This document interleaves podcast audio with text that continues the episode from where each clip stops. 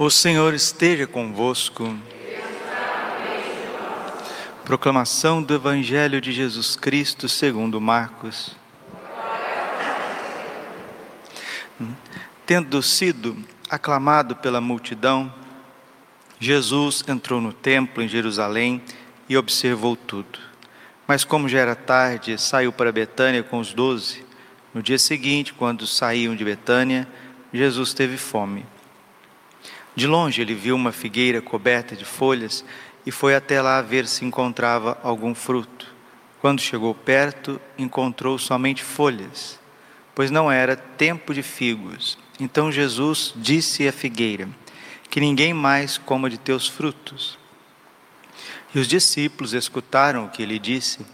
Chegaram a Jerusalém. Jesus entrou no templo e começou a expulsar os que vendiam e os que compravam no templo. Derrubou as mesas dos cambistas e as cadeiras dos vendedores de pombas.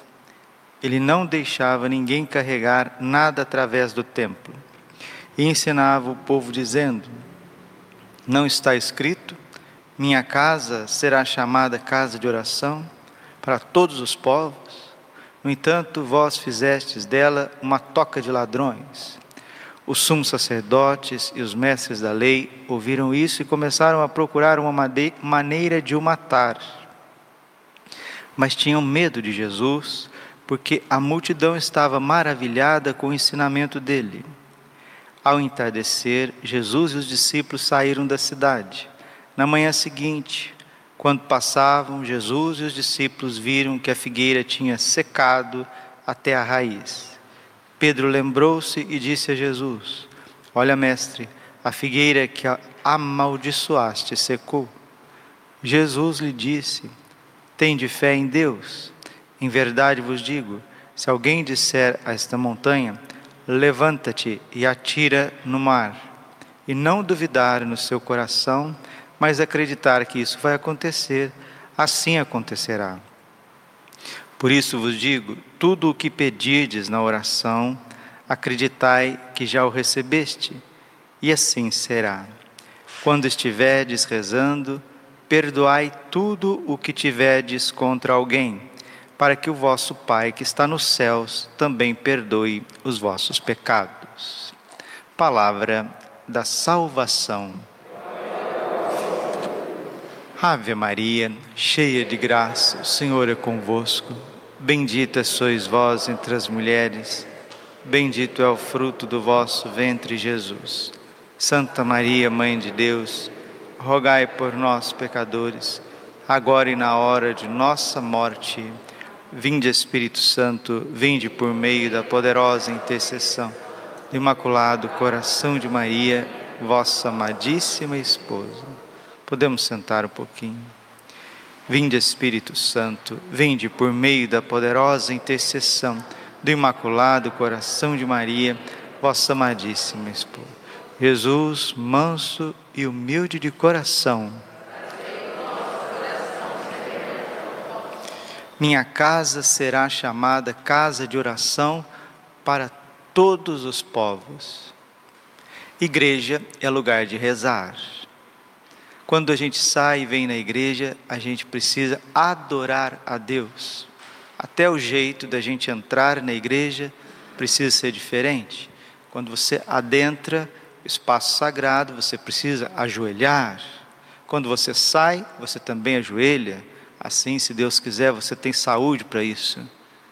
E com o advento da tecnologia, agora tem uma mania de atender celular dentro da igreja, dentro da igreja. Às vezes com o Santíssimo exposto. A pessoa vai, atende celular, dá ali uma disfarçada e começa papapá, papapá, papapá. Desculpe, pode ter 50 anos, 60, 70, não conhece Jesus Cristo. Não conhece. Isso não é um ato falho. Isso é uma falta de experiência com Jesus que está vivo no Santíssimo Sacramento. Se a gente vai aos poucos, por pequenas coisas, como diz o livro do Eclesiástico, Eclesiástico 19:1, aquele que descuida das pequenas coisas cairá pouco a pouco. É uma multidão de pequenas coisas que constitui uma pessoa santa ou não santa. Não é? Jeremias capítulo 48, versículo 15. Maldito aquele que faz a obra do Senhor com negligência. Jesus é o Cordeiro, o bom pastor, manso, humilde e misericordioso de coração. Mas diante da maldade dos seres humanos, aquele que é bom, aquele que é bondoso, aquele que é poderoso, se ele não faz nada, ele não é bom, ele não é poderoso. Diante do mal, por melhor que você seja, por mais santo que você seja, por mais inteligente, misericordioso que você seja, diante do mal, do mal, você precisa fazer alguma coisa. E Deus, ele não quer agir com justiça. Deus é como um pai. Deus é pai, né? Não é como um pai. Deus é pai. Pater noster qui es in celis. Pai nosso que estás nos céus. Santificado seja o vosso nome. Deus é pai e um bom pai, pai zeloso, pai carinhoso, um pai sábio, um pai santo. A última coisa que ele quer é agir com força, é bater nos seus filhos, é corrigir os seus filhos. Agora, hoje em dia, diz, ai, bater nos filhos, isso já soa assim, como uma espécie de, de crime, né? Não, mas a correção aos filhos precisa ser feita na infância, né? na adolescência, nada de violência, mas uma correção, ali dá umas palminhas, a Bíblia fala, aí daquele pai, aquele pai que, que não dá umas palminhas, não dá umas palmadinhas nos seus filhos? Ai daquele pai, tem que corrigir sim as crianças. Às vezes pegar ali no bracinho, senta aqui, não sai, vai ficar de castigo. Quantas famílias zelosas, famílias que amam seus filhos de coração, eu já vi corrigir os filhos, ó, vai ficar de castigo, e pequenininho, vai ficar de castigo, faz um beiço assim, que quase, né, faz quase um, um tapete assim, né? mas vai ficar ali, vai ficar de castigo. Por quê? Porque está abusando da liberdade, está abusando da liberdade, está adentrando aquilo que é do outro. Eu cresci ouvindo a minha avó, minha mãe falar isso para mim. A minha liberdade vai até aonde a tua começa, não é verdade? A minha liberdade vai até aonde a sua começa. E a gente está entrando para dentro da liberdade de Deus. Deus que é santo, Deus que é livre, Deus que é misericordioso. E quando a gente vai ultrapassando o nosso limite de criatura, isso tem um nome muito técnico, chama-se pecado, iniquidade, né? Ultrapassando o nosso limite de criatura, criando uma desordem na igreja católica, na casa de Deus, criando uma desordem na família, criando uma desordem no poder político, temporal, na economia, no tecido da sociedade. Isso também tem nome técnico que a Bíblia chama de grande tribulação. Porque a correção não é de um filhinho ou de uma filhinha, a correção são de todas as nações, todas as nações. Lucas capítulo 18, versículo 8. Será que quando o filho do homem vier em glória, ele vai encontrar fé sobre a terra? Ele vai achar esta figueira com frutos? Ou ela vai, ele vai achar essa figueira somente com folhas e seca? Padre, Jesus, que é a bênção em pessoa, ele amaldiçoa. É o que vocês estão ouvindo no Evangelho, meus irmãos. O que, é esta figueira amaldiçoada é a religião que não produz frutos, que ninguém coma fruto de ti. Se você não produzir frutos, frutos de fé, de esperança, de caridade, frutos de humildade, de caridade, de mansidão, de paciência, de serviço, de entrega, frutos de uma cabeça, né, de uma mentalidade mais maleável, de transformação. Se você não produzir fruto, você vai secar. E quem não enxergou que esta figueira é a Santa Igreja Católica não enxergou nada, porque a vinha do Senhor é a casa de Israel, como está no Salmo. Agora você vai numa vinha, que é uma plantação de uva, são parreirais, são plantas mais baixas, você coloca uma figueira, que já é uma árvore um pouquinho mais alta, uma figueira numa vinha, não tem nada a ver uma coisa com a outra. Mas essa figueira foi plantada pelo vinhateiro, pelo, pela casa de Israel, pelo Senhor da casa de Israel.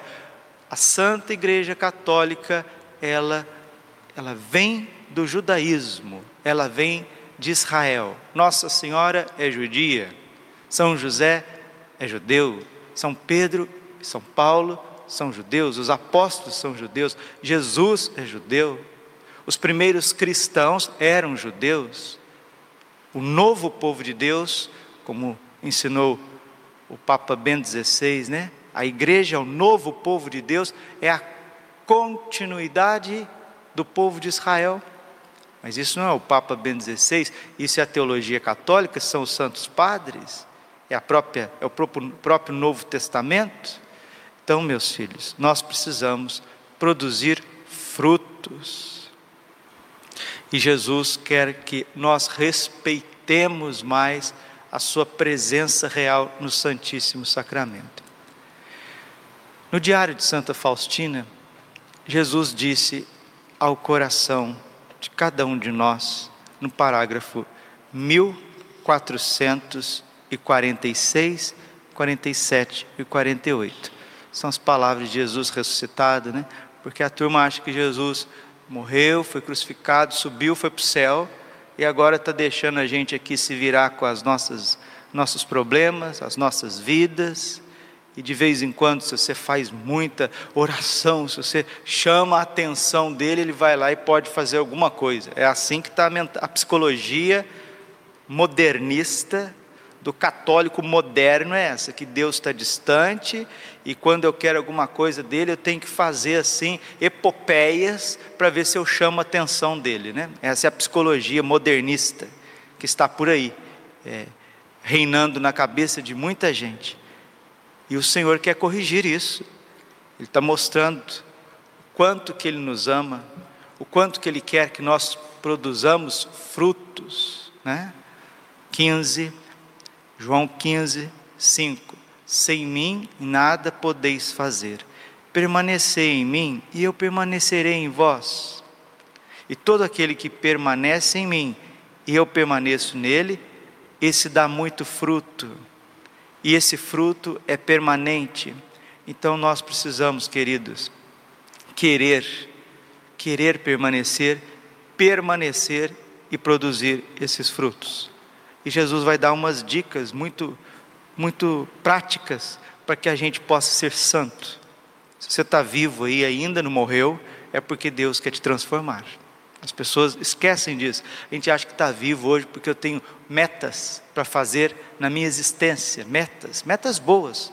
Você tem as suas metas boas, eu também tenho as minhas metas boas, realizações, desejos temporais, coisas muito normais do dia a dia, mas não, não, não, não, não. E se você é daquele que reza mais, é de missa diária, reza o rosário, é devoto do coração de Jesus, hoje nós estamos rezando essa missa em honra ao Sagrado Coração de Jesus. Vamos colocar no Sagrado Coração de Jesus todo o clero, né?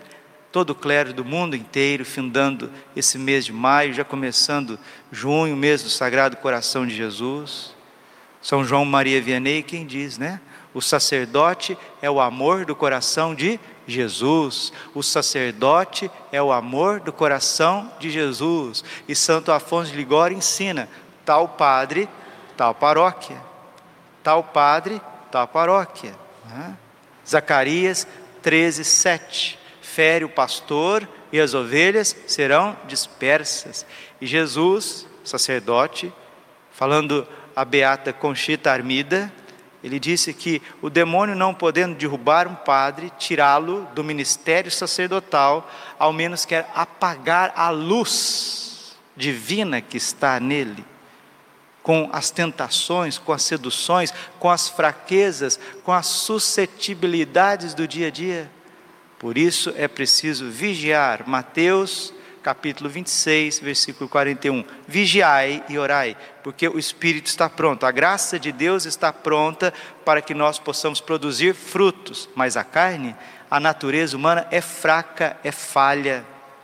E se ela se enrijece, se ela começa a trocar o bem pelo mal, se ela começa a ficar com mimado, né? Porque um padre, um, um leigo maduro para ficar mimado da noite para o dia é muito fácil. O que é uma pessoa mimada? É uma pessoa que não amadurece, não cresce, não cresce, não se doa, não dá a vida para os outros, não sabe viver o silêncio, não sabe viver a solidão, não sabe se entregar em sacrifício, ser penitente.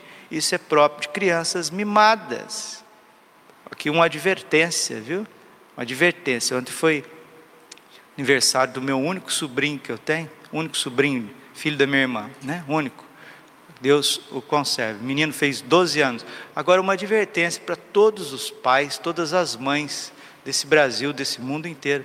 Ó, o que a gente precisa dar para os nossos filhos, em primeiro lugar, é a fé católica, viu? É missão do pai e da mãe transmitir a fé para as crianças, para as crianças, criancinhas, jovenzinhos, adolescentes. É missão primordial de um pai e de uma mãe. Não é colocar o arroz com feijão dentro de casa em primeiro lugar, não. Senão você está invertendo o evangelho. Mateus 6,33. Buscai em primeiro lugar o reino de Deus, a sua justiça, e tudo mais vos será dado em acréscimo. Monte de família católica delega as crianças, crianças de 6, 7 anos, 10, 11 anos, delega para a catequese. Ah, a tia que cuide, né? O catequista que cuide. Mil vezes não, mil vezes não. Isso é negligência. Ó oh, mamãe, com todo o amor que Jesus tem por você, o Padre tem. Papai, o que, que você está fazendo da sua vida? O que, que você está fazendo da tua vida, rapaz? Você que é pai, você que é mãe? O que, que você está fazendo da tua vida? Ah, eu estou trabalhando, eu estou trabalhando. Hipócrita, idólatra, mentira. O trabalho é algo natural da vida de todo mundo. O homem é homos, é, é um homens, hominis operator. Nós somos homem de ação. Per si, nós já somos homem de trabalho. Como a gente toma água, como a gente dorme como a gente come, a gente tem atividade. Não tem esse negócio, ah, eu estou trabalhando, é porque está difícil. Que mentira, mentira, isso é falta de fé. Isso é figueira que está secando. Isso é família que, ao, ao invés de viver na bênção, vão vivendo a maldição da busca material. 1 Timóteo capítulo 6, versículo 10, o amor pelo dinheiro, isso é idolatria, isso é avareza se não for tudo isso, pelo menos é falta de confiança na providência de Deus.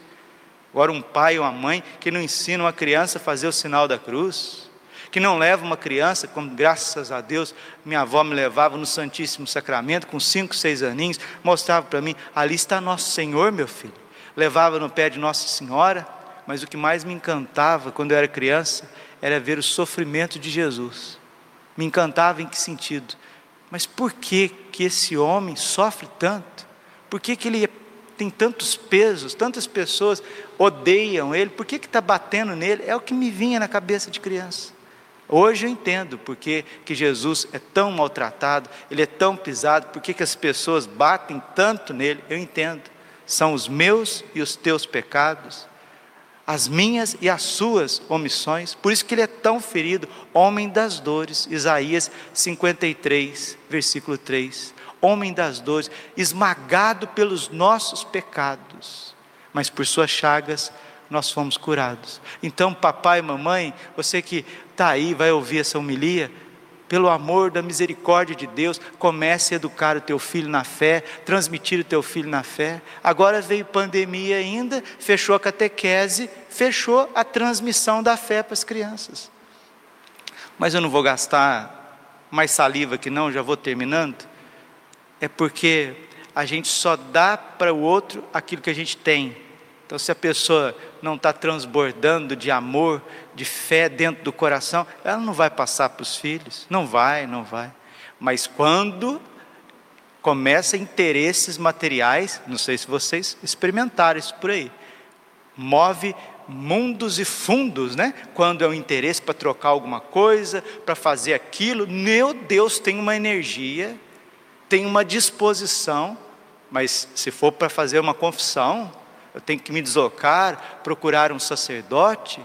Se for para eu colocar o Santíssimo Sacramento no centro da minha vida, para eu comungar com mais frequência, se for para eu rezar um terço em família, um cenáculo, não, não, não, não, isso eu faço depois, e esse depois já é quatro anos, cinco anos, seis anos. Olha, é, como diz os psicólogos, os psicólogos, que toda brincadeira tem o fundinho de, de verdade. Isso é psicologia pura, né? Vocês viram que o, o, o Papa Francisco disse naquela brincadeira lá com, com oh Santo Padre, o senhor reze pelo, pelos brasileiros. Aí que, que o, o padre, o Santo Padre deu uma risadinha assim e falou: oh, vocês não têm salvação, não, vocês não têm salvação, não.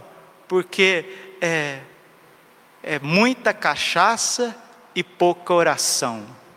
Desculpe, pode ser uma brincadeira, e foi uma brincadeira, um momento jocoso, mas o brasileiro está com muita cachaça e pouca oração. E eu, eu diria, Santo Padre, Papa Francisco, eu diria, muito materialismo e pouca oração, muita vontade de se realizar neste mundo e pouca oração, muitos desejos de ser melhor materialmente e pouca oração.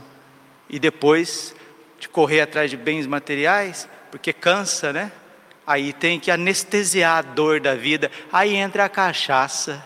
Entrando a cachaça, entra o adultério, entra as orgias, os pecados baixos, e já diz Gálatas e também o Apocalipse, todo Antigo e Novo Testamento, que aqueles que se embebedam, né? Aqueles que se deixam levar pelas bebidas não entrarão no reino dos céus. Aqui nós não estamos falando dos irmãozinhos alcoólatras que já estão aí jogados, que precisam de muito cuidado, muito carinho, até tratamento especial.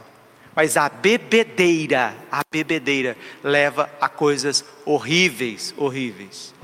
E na Bíblia, quando tem um homem de Deus Deus o aparta do álcool. São João Batista não punha álcool na boca e era cheio do Espírito Santo. São Paulo diz aos Efésios: Não vos embriagueis com vinho, mas enchei-vos do Espírito Santo. Todas as vezes que Deus quer restaurar um homem e uma mulher, levantá-lo para evangelizar uma família, precisa apartar da bebida. Não é pecado a pessoa tomar uma taça de vinho, tomar uma lata de cerveja, mas fazer de vinho, de cerveja, de cachaça, isso um projeto de vida que é o que a gente vê por aí.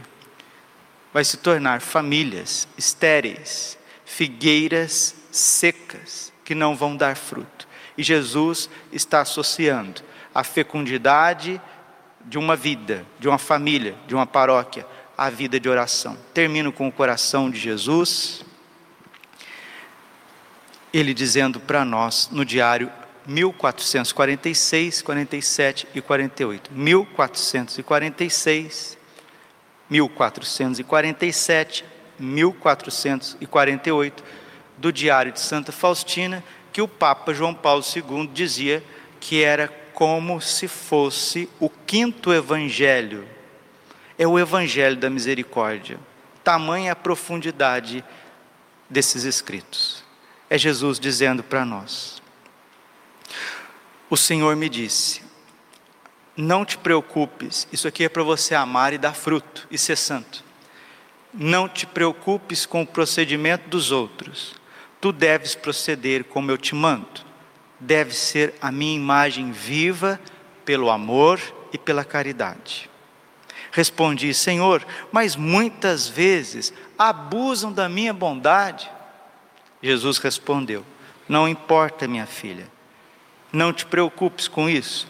Tu deves ser sempre caridosa para com todos, especialmente para com os pecadores.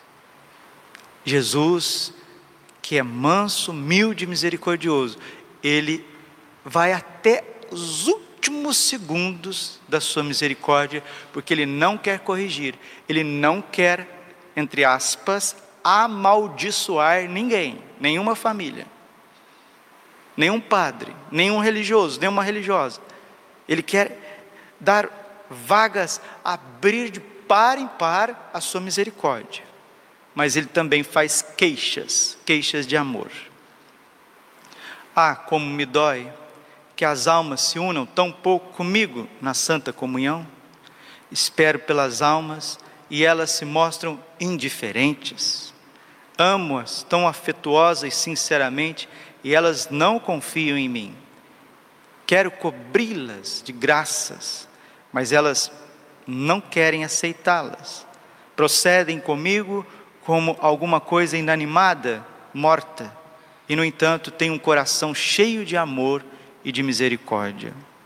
Para conheceres ao menos um pouquinho a minha dor, imagina a mãe mais caridosa, que ama muito seus filhos. No entanto, esses filhos desprezam o amor desta mãe. Imagina a sua dor, ninguém pode consolar. Isso é apenas uma pálida imagem e semelhança do meu amor. Não existe a dor maior do que o amor não correspondido. Não existe, não existe. Dilacerante. O ser humano pode suportar tudo, menos a falta do amor. Quando você ama alguém, aqui nós estamos falando do amor de Deus. Deus nos ama infinitamente e nós não devolvemos esse amor por conta de cachaça, por conta de interesses materiais, por conta de baixezas e às vezes, se não tem isso, graças a Deus, indiferença, ingratidão. Escreve, e Jesus quer acabar com isso como? Ele quer vir como uma patrola de misericórdia, tirando todas as iniquidades do nosso coração, pequenas e grandes. Escreve, fala, minha filha da misericórdia, diz às almas onde, devem procurar consolos, isto é, no tribunal da misericórdia onde continuo a realizar os meus maiores prodígios que se renovam sem cessar. Para obtê-los não é necessário empreender longas peregrinações, nem realizar exteriormente grandes cerimônias, mas basta aproximar-se com fé dos pés do meu representante, do Padre, e confessar-lhe a própria miséria. O milagre da misericórdia de Deus se manifestará em toda a sua plenitude ainda que a alma esteja em decomposição, como um cadáver, e ainda que humanamente já não haja possibilidade de restauração, tudo já esteja perdido. Deus não vê as coisas dessa maneira. O milagre da misericórdia de Deus fará ressurgir aquela alma para uma vida plena. Ó oh, infelizes, que não aproveitais esse milagre da misericórdia de Deus, clamareis em vão pois já será tarde demais. Jesus, manso, humilde e misericordioso de coração, fazei o nosso coração semelhante ao vosso. Aproveite a confissão na tua vida. Aproveite a sagrada comunhão e adoração ao Santíssimo, independente aonde que você esteja nesse país, nesse mundo gaste a sola dos teus sapatos, gaste o couro do teu pé para ir atrás de um sacerdote, fazer uma boa confissão, ir à Santa Missa, receber o corpo e sangue de Cristo. Porque Santo Agostinho nos ensina que o anjo da guarda conta os nossos passos quando a gente busca os sacramentos, o amor do coração de Jesus. Mateus 7,7: Buscai e achareis. E esta maldição que está pairando sobre este mundo sairá da tua família. Glória ao Pai, ao Filho e Espírito Santo, como era no princípio, agora e sempre. Amém. Coração imaculado de Maria, confiança, saúde e vitória.